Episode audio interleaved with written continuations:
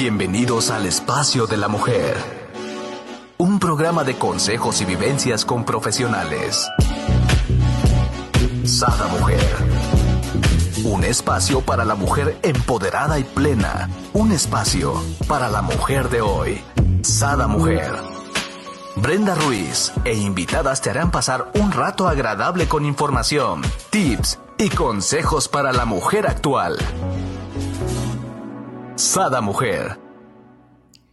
Muy buenos días, queridos amigos. Les doy la bienvenida a un nuevo programa de Sada Mujer. El día de hoy tenemos con nosotros a nuestra psicóloga favorita, terapeuta, tanatóloga, bueno, Arlene Cepeda, con este gran tema, ansiedad. ¿Quién no ha sentido ansiedad en estos momentos, no? En estos últimos años. Autolesión y curing. Bienvenida, Arlen. No te escuchamos. ¿Ahí me escuchan? Ahí te escuchamos. Ok, muy buen día. Saludos a todos. Saludos. Eh, voy a estar así con mi manita por el tema del audio para que me escuchen.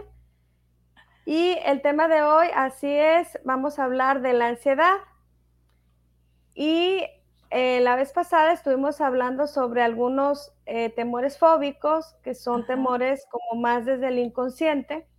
Hoy vamos a, a, trabajar y hablar sobre los temores que tenemos como más localizados. Los tenemos conscientes, pero no los sabemos de alguna manera manejar.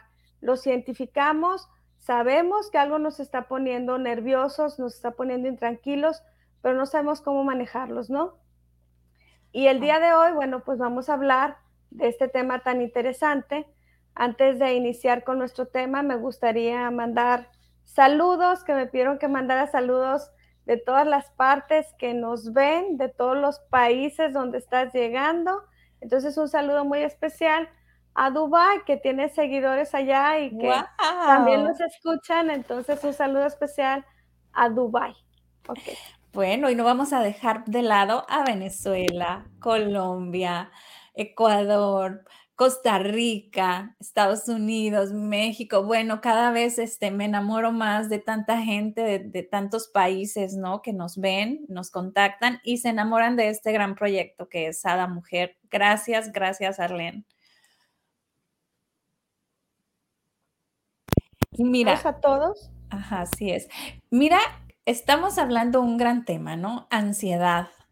Y nos ponen a prueba con este audio donde tienes que estar estática con esta mano, pero adelante, tú eres la experta, lo vas a hacer perfecto. Bueno, precisamente hablar de ansiedad, ya decíamos, no es un tema sencillo. Habíamos hablado que para que un niño crezca con un desarrollo seguro, tiene que tener un tipo de apego seguro que da la mamá si tenemos una mamá tranquila que aprende a resolver la vida de manera eh, simple, Ajá. muy probablemente ese niño va a crecer pues sin ansiedad. Todos tenemos que manejar algún tipo de ansiedad. O sea, la ansiedad es parte de nuestra vida cotidiana. El tema es cuando la ansiedad se desborda. El tema es cuando algo como bien decías, Brenda, se sale del control, Exacto. como ahorita decías la, el tema del audio, y entonces tienes que aprender a manejar esa ansiedad sin que se desborde. Cuando una persona empieza a manejar un tipo de ansiedad uh -huh. que ya le rebasa, empieza a hacer síntomas. El programa pasado hablábamos el ojo te empieza a temblar, el brazo, eh, ya empieza a ver, ya no está en su lugar, está en todo el cuerpo. sí, ya, ya empieza a ver signos físicos Ajá. que aunque la persona quiera tener la capacidad de autorregularse, ya no es tan sencillo. Y entonces esa ansiedad se convierte en algo que llamamos trastornos de ansiedad. O sea, ya la ansiedad sencilla Ajá. hasta cierto punto que puedes manejar, como decíamos, haciendo ejercicio, con la meditación, regulándote. Ya cuando rebasa cierto nivel, ahí no es tan sencillo. Y pues hoy vamos a hablar de los casos donde además de no ser sencillo, ya se vuelven peligrosos, ¿no? Como es nuestro tema del día de hoy, que vamos a hablar cuando la ansiedad se desborda, se vuelca hacia ti mismo y entonces estamos hablando de problemas más severos que son problemas de salud mental. Wow. Y todo va ligado de la mano, ¿no? Aquí a mí me queda algo muy, muy claro, que toda la base de esto somos los papás, ¿no? Sea, en el programa eh, pasado que tuvimos hace algunas semanas, realmente yo quedé en shock de la importancia de la figura paterna y la figura materna, de los límites, del apapacho, de toda esta parte, ¿no? Que, pues ahí se relacionaban lo que eran los temores fóbicos y que va muy ligado a nuestro tema de ahora, ¿no? Que es ansiedad, autolesión y cutting, porque ya vas a un grado peor, o sea, no nomás tienes temores fóbicos, sino ahora ya estás agrediendo tu, propia salud, ¿no? Sí, eh, nos acostumbramos a, como culturalmente a creer que la ansiedad o tener ansiedad es normal. Y parte de nuestra cultura ahora y de nuestra forma de vida se va haciendo como que es parte de vivir con problemas de ansiedad. Y también algunos programas anteriores habíamos mencionado como esa ansiedad cuando se desborda se va a manifestar en algún problema psicosocial, ¿no? Llámese alcoholismo, adicción, entonces, si no aprendemos a manejar la ansiedad a tiempo, eso se puede eh, generar un problema de salud. Que ahorita, Brenda, estos problemas de salud eh, se han vuelto eh, problemas serios en, a manera del inconsciente colectivo, ¿no? la ansiedad que generó la pandemia la ansiedad de la situación económica, los trabajos, la vida escolar cambió. Entonces, tenemos hasta cierto punto, por decir así, todos preocupaciones por el dinero, por el trabajo, por la escuela, siempre y cuando, comentaba, no se desborden al punto que la persona ya no los puede manejar. Ajá, porque aquí es, es parte importante de la ansiedad desde mi punto de vista, tú no me dejarás mentir, que tiene mucho que ver y va de relación cuando las cosas se salen de control, ¿no? Cuando sales tu hora, tu zona de confort, ¿no? Entonces ahorita, pues algo que era cotidiano, que era normal, pues tenemos algún tiempecito que se salió de control totalmente, ¿no? El simple hecho, yo, yo recuerdo a mis hijos, ¿ya voy a entrar a clases o no voy a entrar a clases presenciales? ¿Ya me voy o no me voy? O sea, duró todo un año y medio mi hijo que el próximo mes, el próximo mes, y así lo trajeron todo un año y medio, ¿no? Entonces, realmente esto te, te, te lleva en un estrés, en una zozobra que te da una ansiedad, ¿no? Sí, acabas de tocar un punto muy importante. Para que la ansiedad se potencialice, Brenda, hay un factor que acabas de comentar que cambió nuestra vida y tiene que ver con la certeza. Ahorita lo comentabas al inicio del programa sobre la certeza del audio. o sea, cuando nosotros no tenemos certeza de algo, es cuando la ansiedad aparece, ¿no? Y claro, eh, podemos tener como relativa certeza de algo, pero fíjate lo que está pasando actualmente. Actualmente, el no tener la capacidad de demora y que la vida se ha vuelto cada vez más rápida y cada vez a más velocidad, que eso hace que existan mayores manifestaciones de ansiedad. Si yo tengo que ir a mi trabajo y para desplazarme,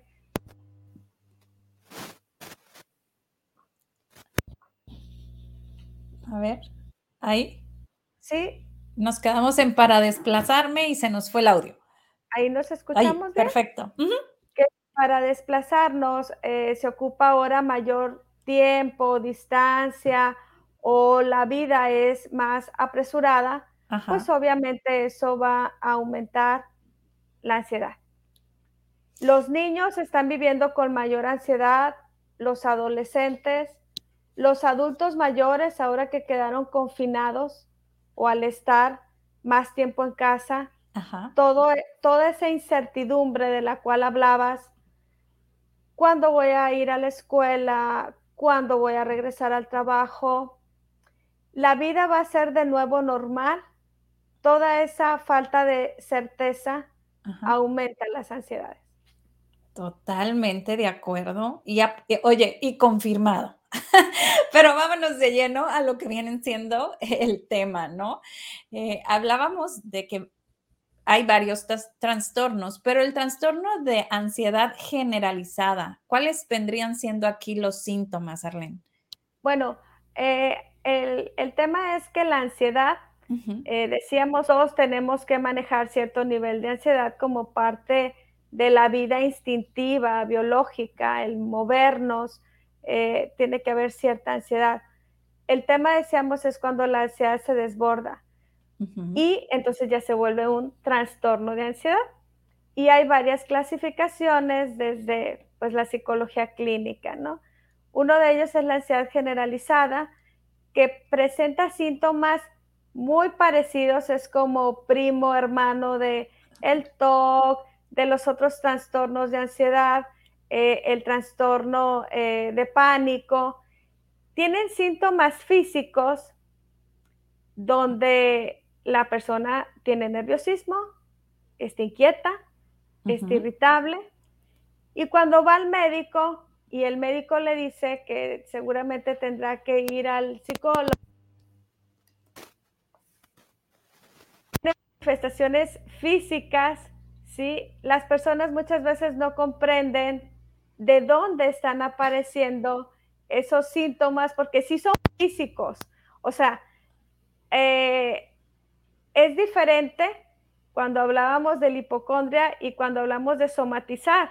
Aquí, biológicamente, físicamente, sí está teniendo esos síntomas. Entonces,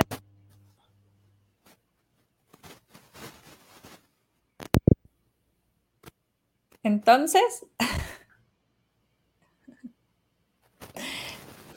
se nos está yendo el audio. A ver si... A ver, mueve tu manita, mueve tu manita.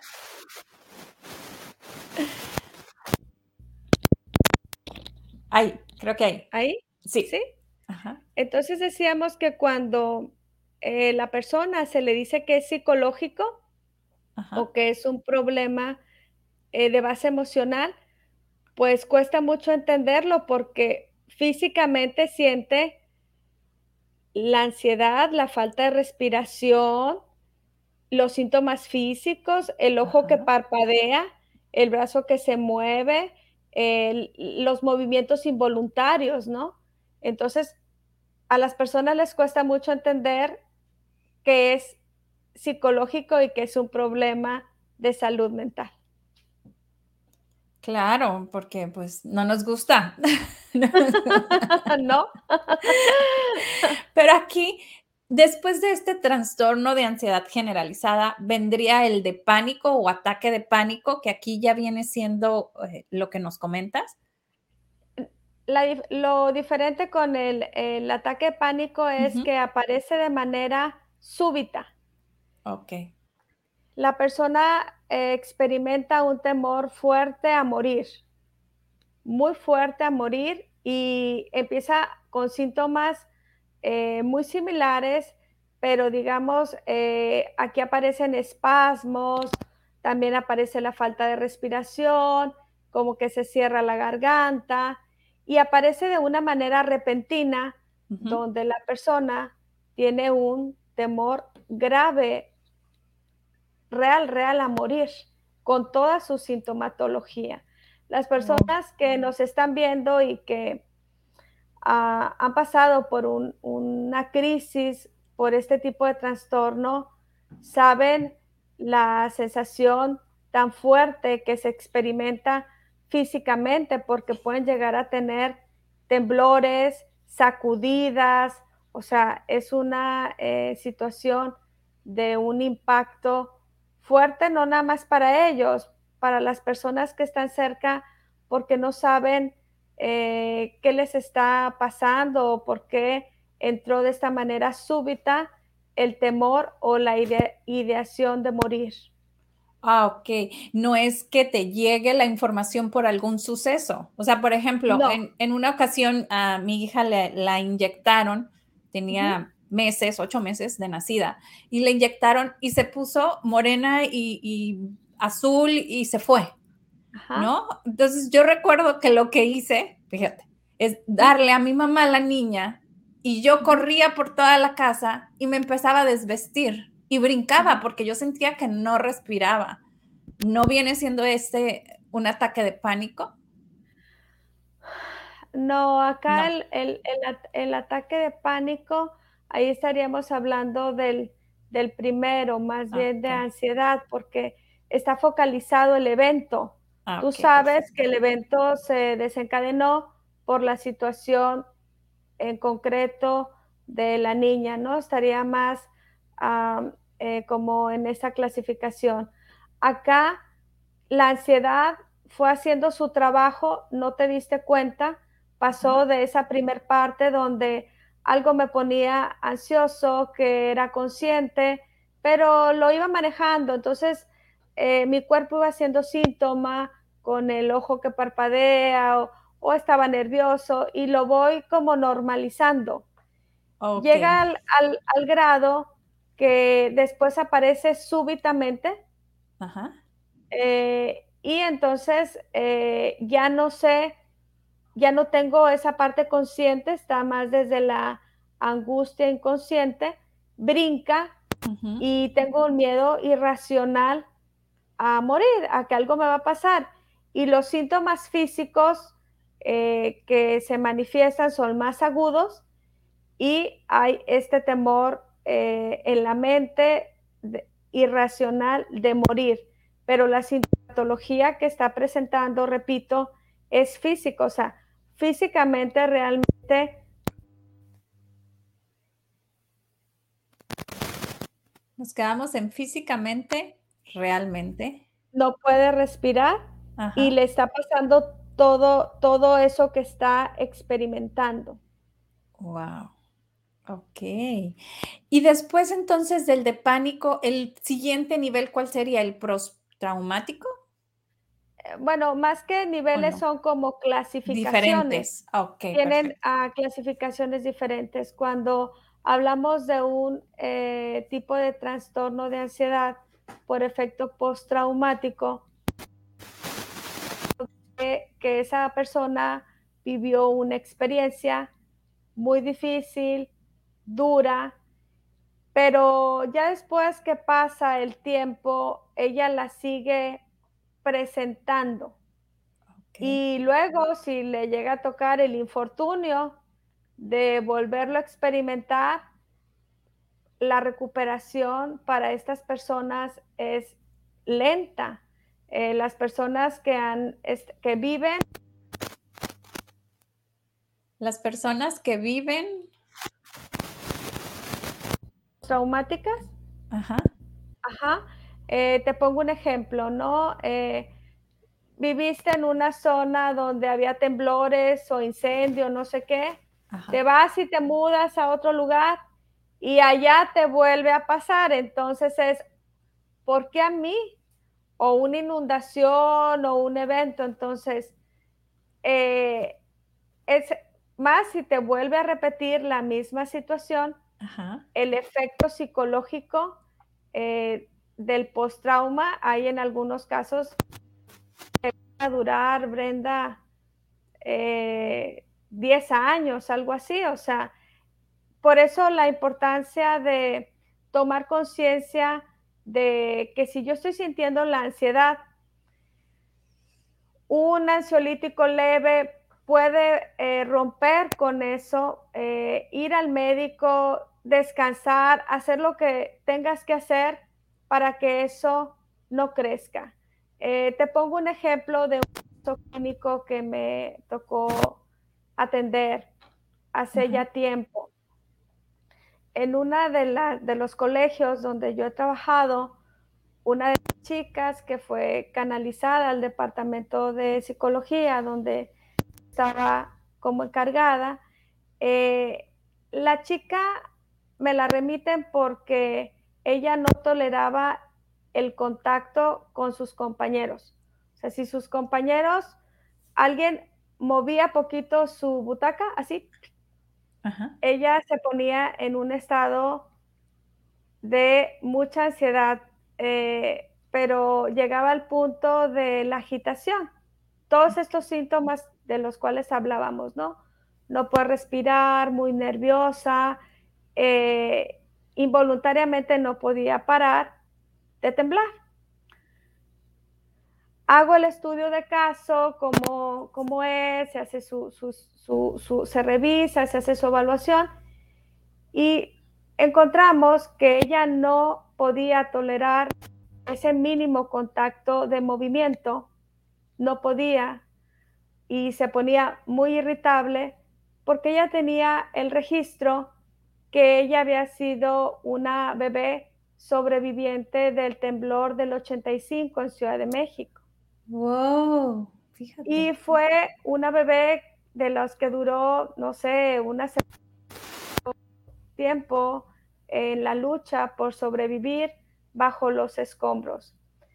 Entonces, ahí pongo el ejemplo de los trastornos de ansiedad dentro de esta clasificación, porque ella no toleraba ese movimiento oscilatorio. Ah, porque había un registro en el evento de trauma, en la vida, fase de vida. Entonces, claro que ella ante cualquier movimiento en, la parte más profunda eh, se activaba su Claro, wow, o sea, qué tan importante. Y en ese momento ella no tenía, se puede decir, pues conocimiento, o sea, era, una bebé, ¿no? No, ni siquiera tenía conocimiento de eso.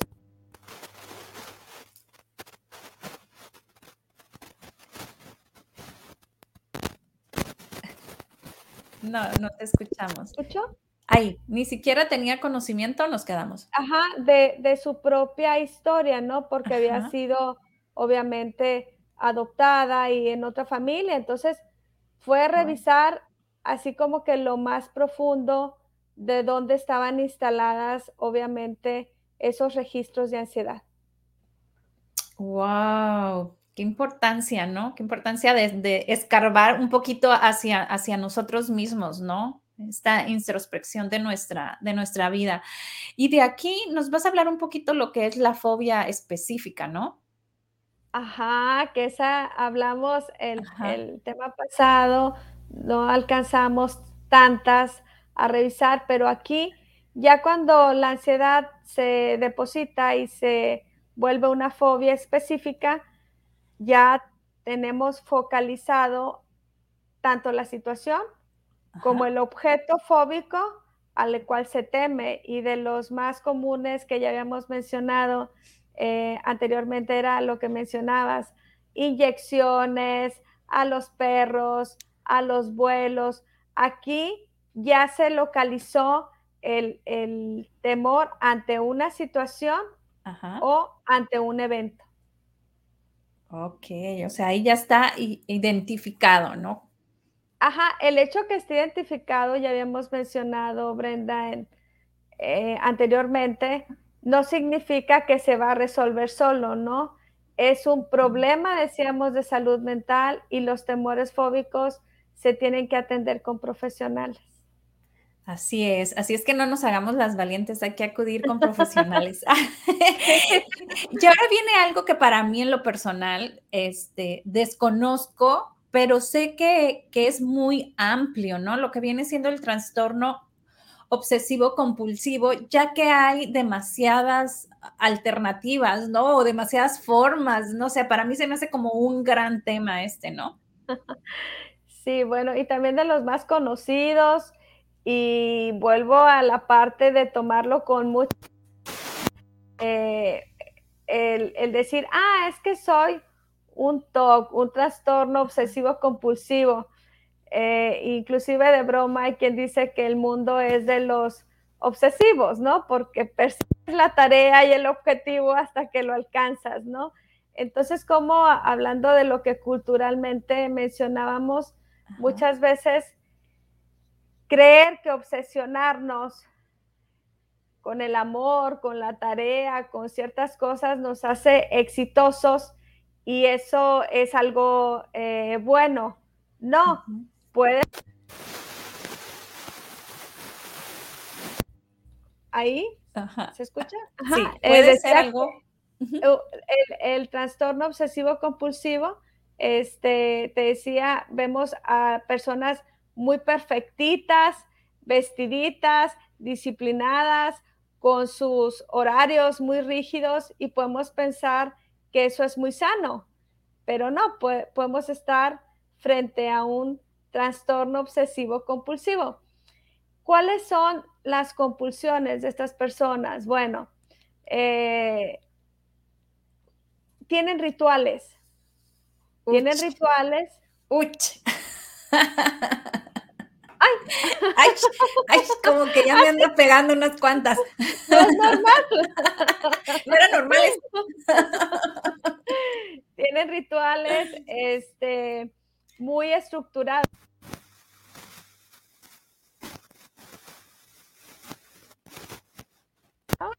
Ay, muy estructurados nos quedamos. Ajá, en las películas, te digo, vemos, eh, a veces hemos visto cómo están, eh, cómo los muestran, que es el que cuenta las rayitas en el piso, el que frentea las latitas, el que, y entonces todos los demás dicen, te nos fuiste un poquito, pero ahorita en lo que te acomodas, yo tengo, este, no sé, son más como de 200 aceites, ¿no? Un de este colgado y mi hija me dice, mamá, ¿cuál es el purificación? No lo encuentro yo. En la tercera línea, el tercer frasquito, así, y me dice, wow, mamá, ¿cómo te lo sabes todos? Y yo, pues ahí está, tienen su orden, tienen su orden por color y por no sé qué, entonces yo sé dónde está, ¿no? No, no te escuchamos. No. Ahora, ¿a dónde se nos fue el audio, Arlene? No me quieres regañar, por eso se fue el audio. ¿Está? Ahí, listo. Te decía que, a ver, muévanle un aceitito y quítenselo del orden para ver cómo se desorganiza, ¿no? Ajá. Entonces, el, el trastorno obsesivo compulsivo sufre cuando algo se le sale de control, porque lo desorganiza. Y eh, eh, te decía, tienen eh, ciertos rituales y entonces hay que caminar por la línea y ciertas compulsiones que de repente no entendemos, que los vemos como unas manías. y bueno, ese es un, un trastorno que cae dentro de los trastornos de ansiedad. ¡Wow! ¡Cuánto descubrimiento! Aquí, la ansiedad prolongada, ¿cuáles vienen siendo los síntomas o los signos como para nosotros identificarnos?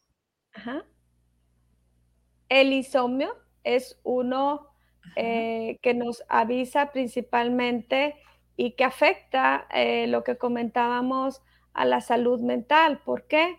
Porque el no dormir va a provocar estar irascible, estar irritable eh, y tener, eh, pues obviamente, algunos otros eh, problemas, ¿no? Entonces, uno de los signos más identificables es cuando no se está durmiendo las horas y el tiempo adecuado. Cuando tú ya no estás disfrutando prácticamente nada, estás haciendo algo y estás pensando en la actividad que sigue.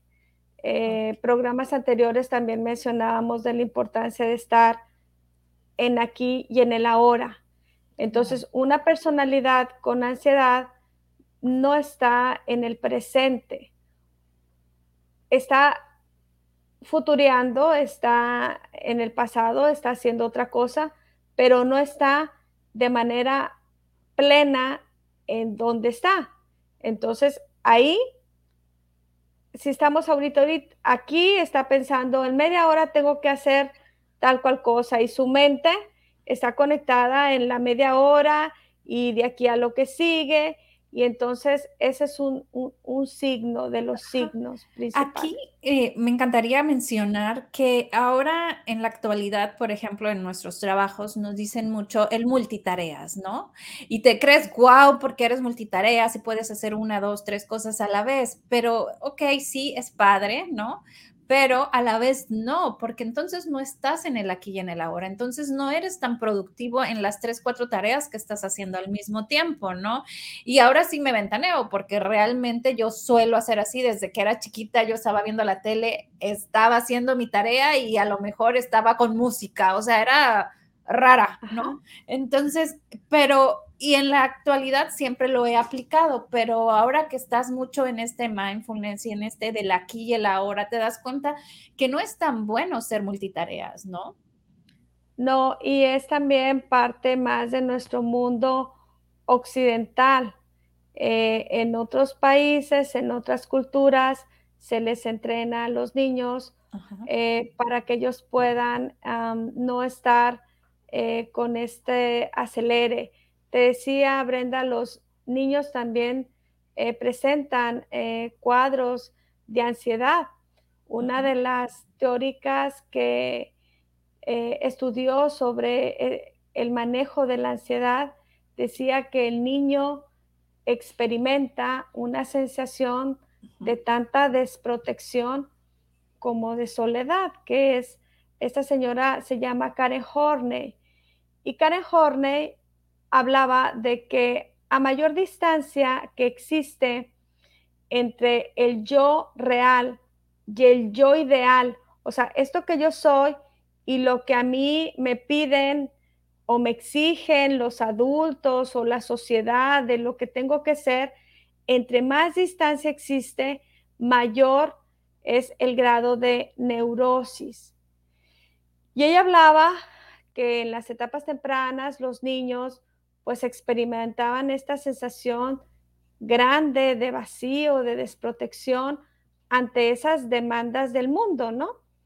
Eh, en Estados Unidos, en la región donde viven los indios Sioux, eh, en una ocasión, en un estudio, llevaron a niños eh, de, la escuela cercana a convivir con, con los indios Sioux. Como decirte aquí, los llevamos a convivir con los tarahumaras, con los gucholes para aprender su cultura. Y los ponen a jugar en un estudio eh, de este tipo para que ellos jueguen. Y resulta que los niños eh, que venían del colegio con su uniforme deportivo, pues estaban ellos compitiendo para ganar el partido de, del juego. Y los niños Sioux se ponen tristes porque ellos no entienden el juego, porque para ellos jugar no era ganar. Para ellos jugar era simple y sencillamente el convivir. Entonces, así como hablaba al inicio de esta entrevista, las mamás, los papás, debemos de educar un poco más desde esta parte, desde el ser que vaya a la escuela, que aprenda, que se divierta jugando, que le guste aprender, no que aprenda por la medalla, por una competencia, donde luego el niño está ansioso, donde no está disfrutando la lectura, la vida académica, la vida escolar, donde no está jugando, no está disfrutando eh, su disfrute del entrenamiento, porque los adultos los vamos neurotizando para que compita por ser el número uno. Entonces, si hay una mamá ansiosa y un papá ansioso en casa, pues obviamente se va a potencializar o a aumentar la probabilidad de tener niños y adolescentes con problemas de ansiedad.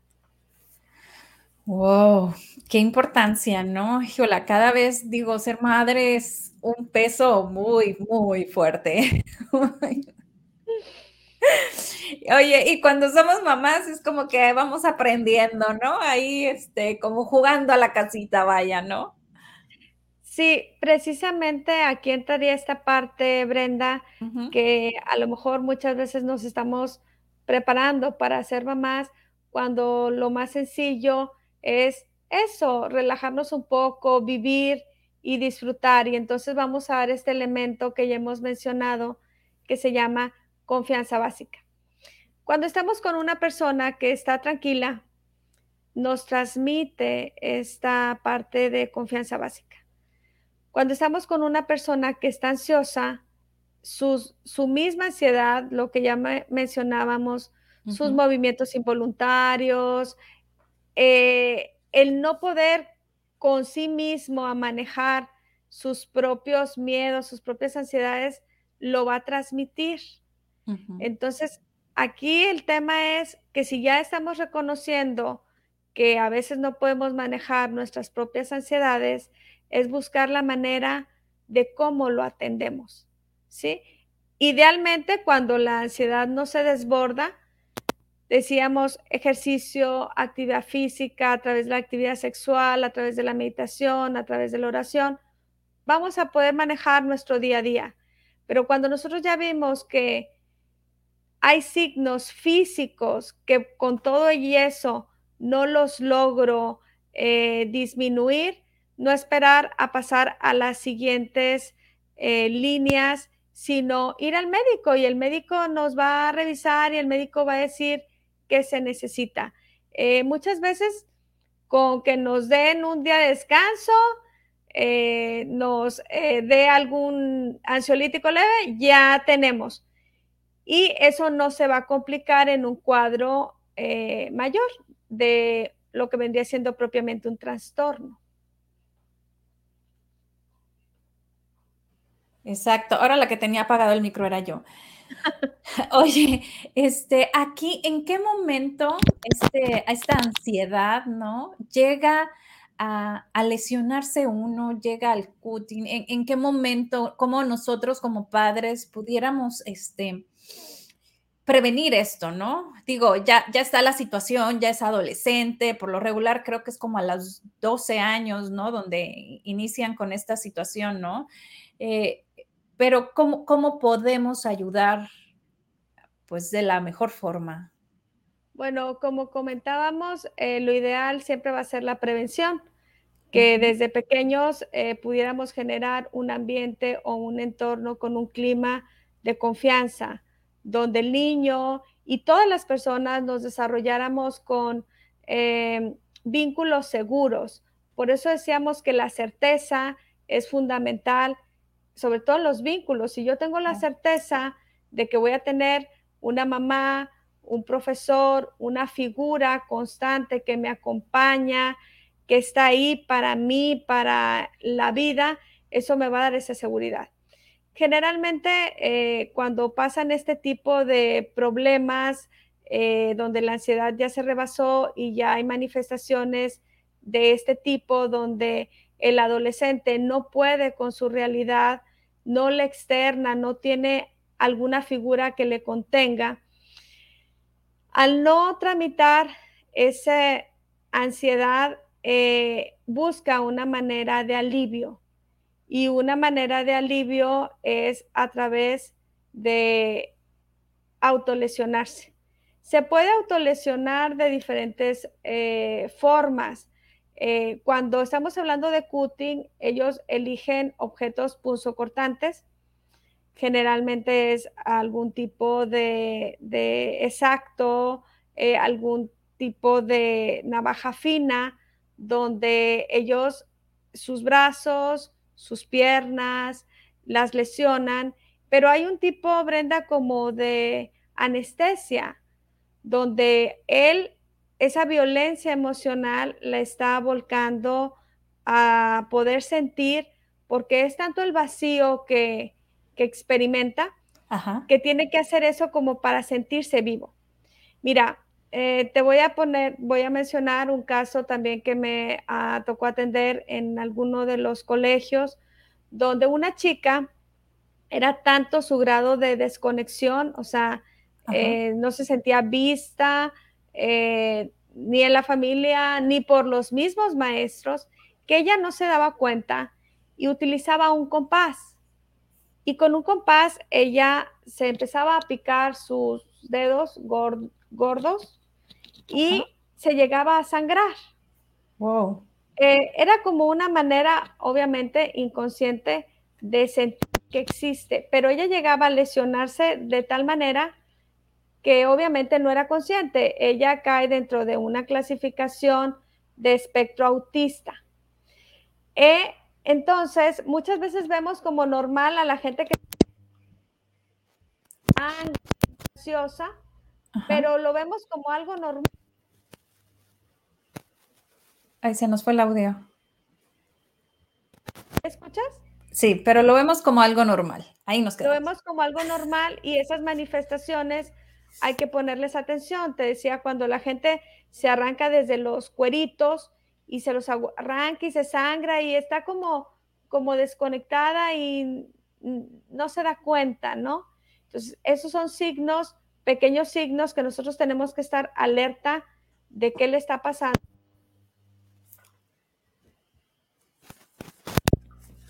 ¿Ahí? Sí, ¿de qué le está pasando? ¿Qué le está pasando y que está como anestesiada, decía emocionalmente? Wow, o sea, es tanto su coraje o su molestia que no siente, o sea, yo diría, así digo, yo tengo tan caliente la sangre o sangre caliente, ¿no? En el momento de, algún disgusto o alguna molestia que realmente no, no sientes, como si nuestro sistema, este, no sé, sensorial se bloqueara. E, está eh, la piel, ahora sí que el, contacto, que la piel es el contacto con el otro, eh, en esa necesidad de contacto es como al yo eh, hacer esa herida, hay una liberación, un alivio de esa violencia emocional que no es, no es en el plano consciente, ¿no? Eh, por aquí creo que tienes eh, algún, alguna carta, ¿no?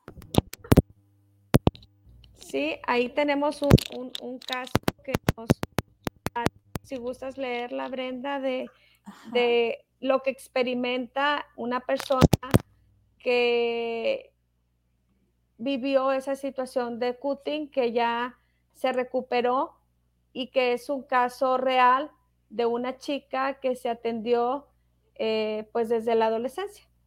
Ajá, y primero que nada quisiera mucho agradecer, agradecer eh, este testimonio, porque esto es lo que nos ayuda a nosotros a decir, ah, no, no soy la única, si ella pudo, yo también puedo, ¿no?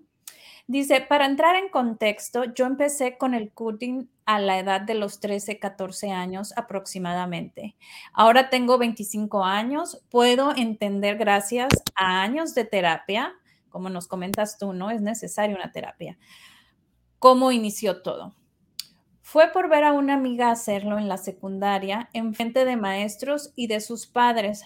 Todos la criticaban y la veían raro. A consecuencia de esto, de ver esa práctica, dije, ¿y si yo lo intento? Pues así pasó y lo que más me llamó la atención es que no me dolía. Cuando pasaba en cosas que me ponían triste y al mismo tiempo me realizaba esos cortes, no me dolía. Sentía un falso alivio. Era como canalizar ese dolor hacia otro lado que no sabía que a la larga sería más doloroso, pero mentalmente. Pero no fue hasta los 17 o 18 años cuando ya estaba en preparatoria que inicié la terapia más frecuentemente porque era algo que realmente no se iba. Cuando pensaba que todo estaba bien, sucedía algo en mi vida que me salía que se salía fuera de su zona de control y al hacerme daño era lo primero que hacía. No tenía mente para hacer otra cosa más que eso. Pasó un tiempo en terapia hasta que llegó un punto en el que creía haber superado este capítulo, pero todo se detonó cuando me fui a vivir a estudiar, a, vivir sola, a estudiar la universidad a una ciudad desconocida. Ahí fue donde todo poco a poco empezó a empeorar, hasta que un día tuve un cuadro muy fuerte de ansiedad fue horrible y lo poco que recuerdo lo siento como si todo hubiera pasado en cámara lenta. Yo tenía un puño de pastillas para dormir en mi mano, para ingerirlas cuando algo me hizo regresar en mí. Como pude, le marqué a mi psicóloga pidiendo ayuda. Era súper tarde y ella se comunicó con mis papás y con un neurólogo para poner, poder irme a casa de mis papás a la a la, a la de ya y, poner, y ponerme a tratar. Así pasó. Al día siguiente, en la mañana, me regresé y desde que llegué fue una terapia tras otra. Y en ese momento empecé con medicamentos para regular mi depresión y ansiedad. Yo pensé que con esto ya iba a estar curada. Por lo primero que me dije, el especialista fue, esto es una ayuda, pero todo depende de ti. Fue un proceso sumamente difícil, tanto para mí como para mis papás, mi hermano. Mi hermano nunca entendió qué pasaba, pero él trataba de apoyarme desde que lo veí, desde lo que él veía. En casa tenía casi todo prohibido, entrar a la cocina, agarrar un cuchillo, hasta un sacapuntas. Todo lo que pudiera cortar o lastimar era un peligro en casa. Con medicamentos estuve aproximadamente dos años, pero fue muy intermitente porque era un tratamiento que, como mis papás me decían, apaga tu esencia. Y a veces no me sentía muy cómoda porque me sentía como arriba de una nube todo el tiempo. Pero no voy a negar que sí me ayudaba con mis pensamientos malos, que me hacía sentir que mi vida no valía nada. En resumen, una pastilla es una ayuda, pero no la solución absoluta. Nuevamente, lo veía como una salida fácil porque me daba miedo lidiar conmigo misma, tener que usar las herramientas que se me habían dado en tantas sesiones de terapia. Agradezco la paciencia y dedicación de mi psicóloga y de mis papás, que ya hubo un tiempo en los que iba hasta dos o tres veces por semana. A veces me sentía un retroceso, pero jamás desistí el sentirme en un espacio donde no me juzgaban, donde se me escuchaba, me sentía acompañada, que yo sabía que si existían crisis, a la hora que fuera, esa persona estaría ahí para atender mi llamada.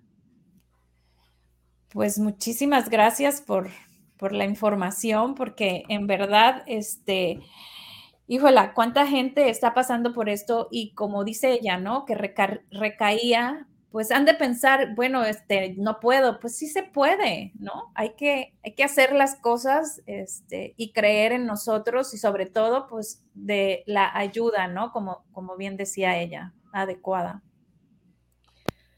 Sí, agradezco mucho eh, que comparta su experiencia y la clave del acompañamiento, Brenda, eh, comentaba, el estar, sentirte acompañado con alguien, hablando de cómo a los niños van creciendo en un ambiente muchas veces de ansiedad, altamente competitivo, donde la exigencia es que seas muy bueno en esto o el otro. ¿Me escuchas? ¿Se escucha? Hay mamás que se hacer la tarea y muchas veces esa ansiedad se le transmite más al niño, ¿no? Entonces, es como reconocer qué pasa con los otros. ¿Se escucha? Ajá, sí. Es que pasa con nosotros, para nosotros, si yo estoy tranquilo, voy a generar un, ambiente eh, favorable. Si yo estoy ansioso, es revisar qué me puede traer ansioso. Ya decíamos que la ansiedad es más consciente, la angustia es más inconsciente. Entonces, la ansiedad es detectar, a ver, qué evento o qué situación me está generando mi ansiedad para hacer los cambios necesarios y no llegar a un punto donde yo ya no la pueda manejar. Así es, ¿no? Me encantó esta parte donde ella nos platica y nos dice, apaga mi esencia.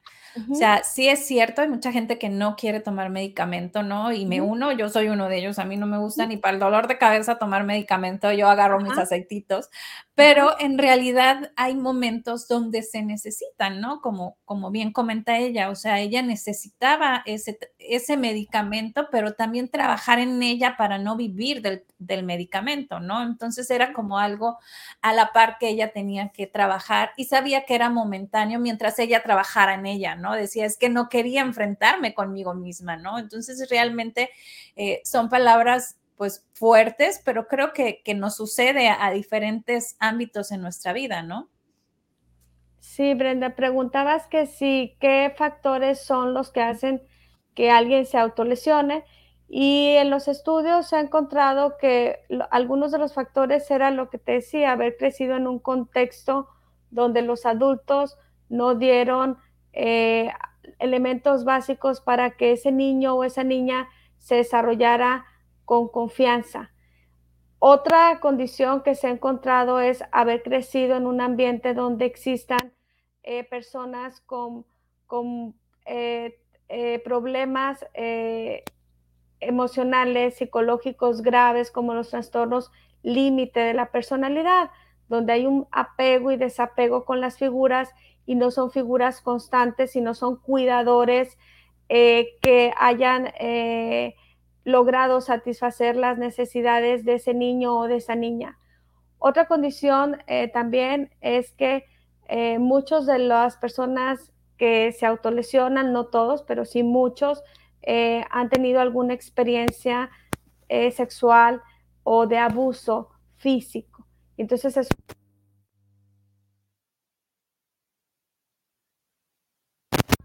¿Se escucha? Sí, es una manera al no expresarla que sale como un tipo de violencia emocional que se volcó hacia, hacia la misma persona, ¿no? Así es.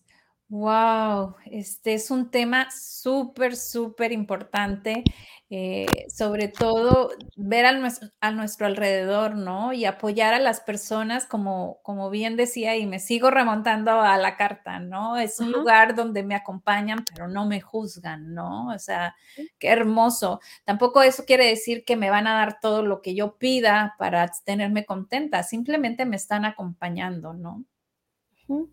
En esta manera de acompañarnos, eh, hablábamos de la parte humana, cómo nos acompañamos, ya lo decías, en el trabajo, en la vida escolar, en los aprendizajes, como pareja. Si yo estoy esforzándome por querer ser muy buena madre, muy buena esposa, muy buena trabajadora, busco siempre la excelencia, pero a un costo donde yo sacrifico mis condiciones de bienestar y ando ansioso, nervioso, irritable, eso a la larga puede generar cualquier tipo de problema de, personalidad. Entonces, ¿qué tenemos que hacer? La ansiedad, todos tenemos que tener algún grado de ella es ver cuando ya me está rebasando esa parte que me impide a mí eh, la sana convivencia. Y decíamos, un indicador es el dormir. Si yo no estoy durmiendo bien, eso significa que ahí algo pasa. En la psicología, ah, desde el psicoanálisis, eh, la ansiedad, el padre de la psicología y en la teoría este, eh, del psicoanálisis explica que es esa lucha entre las instancias psíquicas donde hay algo, un algo como oculto, como inconsciente, que quiere estar brincando a la conciencia y a veces no sabemos qué. Eh, ahí está incomodándonos lo suficiente, quiere salir a la conciencia porque es un deseo reprimido, es una compulsión, es algo como insano, es algo como prohibido, está ahí como brincando y muchas veces nos pone ansioso porque ya lo detectamos, eso que es prohibido, inadecuado, nos está poniendo intranquilos y quieres saltar a esa parte consciente. Y pues el tener la capacidad de reconocer lo que nos pase y verbalizarlo es lo que hace que las ansiedades bajen. Sí, o sea, yo ya eh, reconocí que algo, quiero estar en una situación o en un lugar diferente de donde yo estoy. Primero es reconocer qué me pasa. Ya que lo reconozco, ver qué condiciones puedo hacer para mejorarlo, porque si no, ahí va a seguir brincando, brincando, hasta que muchas veces se manifiesta y se manifiesta no de la mejor manera, ¿no? Va a salir al plano consciente y, poníamos el ejemplo del, del cutting, de las autolesiones o de la compulsión a tomar, a beber, a cualquier tipo de conducta que cuando tú estuviste mucho tiempo bajo esa condición, va a buscar su alivio a través de la compulsión.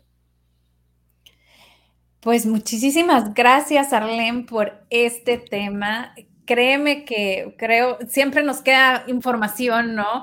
Y, se nos acabó el tiempo, pero ah, no me quisiera ir sin hacerte una pregunta, ¿no?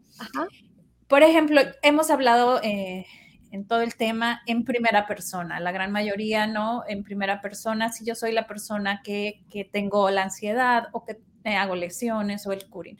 Pero pongámoslo aquí, me gustaría que en, pocas palabras nos dijeras a, a los papás que en algún caso estamos en esta situación con alguno de nuestros hijos y no sabemos cómo reaccionar, porque no sabemos realmente qué es lo que debemos hacer o cómo lo debemos de hacer, porque siempre luego terminamos actuando en base a la culpa, ¿no? Y a justificar la situación, ¿no?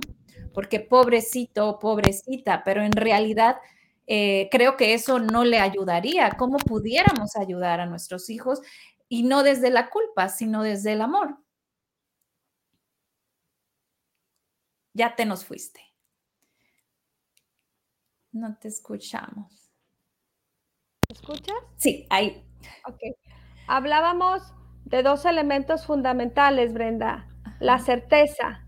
Exacto. La certeza con el hijo es fundamental, la certeza de que lo cuido, de que lo guío, de que lo regulo, de que pongo normas, la certeza, una figura constante que acompaña, que está. Cuando nosotros vemos aún los signos de ansiedad que decíamos, no duerme, está irritable, contesta de mala forma, entonces, ¿cómo le podemos ayudar? Pues como ya decíamos, ¿no? Estar presente. Si yo estoy presente cerca de la vida de mi hijo, de mi hija, me voy a dar cuenta de los primeros signos como los papás de esta chica y ya cuando yo vea que algo está pasando aquí, si tú te sorprende el, caso, eh, a mí me impacta porque es un caso que ya atendí hace tiempo y cuando manda la chica la carta, porque ella ya ahorita está casada y es una profesionista y todo, y veo en el relato que dice que los maestros observaron a la otra chica y a ella y los maestros no hicieron nada por, por temor quizás, ¿no? O sea, ya habían observado que las chicas tenían esas conductas en clase y ninguno los, los la canalizó, fueron los papás. Entonces, ¿qué podemos hacer? Pues yo diría no ser indiferentes. Cuando vemos algo así, sobre todo este, eh, los adultos, estamos viendo algo que, que ahí está y muchas veces por no ponernos en, problema, eh, los compañeros que quizás vieron, los mismos profesores, dejaban pasar como si eso fuera algo normal. Exacto. Pues muchísimas gracias. Se nos acabó el tiempo. Abrazo fuerte a la distancia. ¿Algo que, haya quedado que quisieras decirnos? Bueno, pues ya nada más para cerrar. Eh, agradezco como siempre la invitación. Brenda, eh, espero que esta información y el testimonio sirva para los casos de autolesión, de cutting.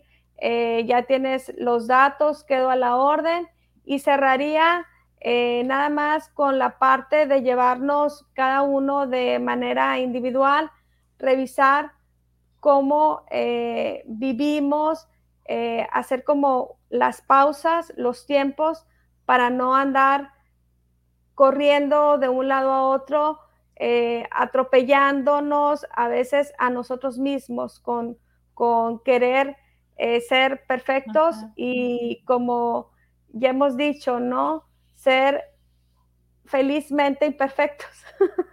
Exacto, ¿no? Y por ahí hay una charla de Walter Rizzo al respecto, que se las recomiendo que la busquen. Aquí les dejé varios programas que ya tenemos al respecto de en cada mujer eh, con nuestra terapeuta Arlene, para que los vean. Son muy interesantes, son temas muy importantes como abuso de las personalidades narcisistas, abuso de redes sociales, hablábamos de temores fóbicos, el autocuidado, ¿no? Entonces, te invito a que te des una vuelta a, nuestras páginas de Sada Mujer y bueno, armarnos con todo para seguir a frente a nuestra vida, ¿no, Arlene? Sí, que tengan...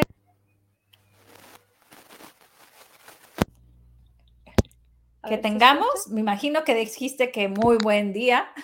Sí. Excelente día para todos, Brenda. Igualmente, nos vamos con una pequeña canción. Perfecto.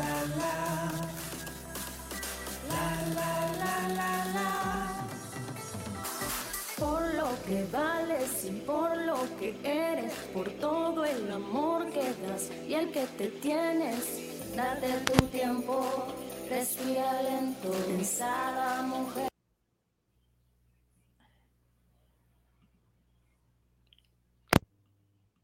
No.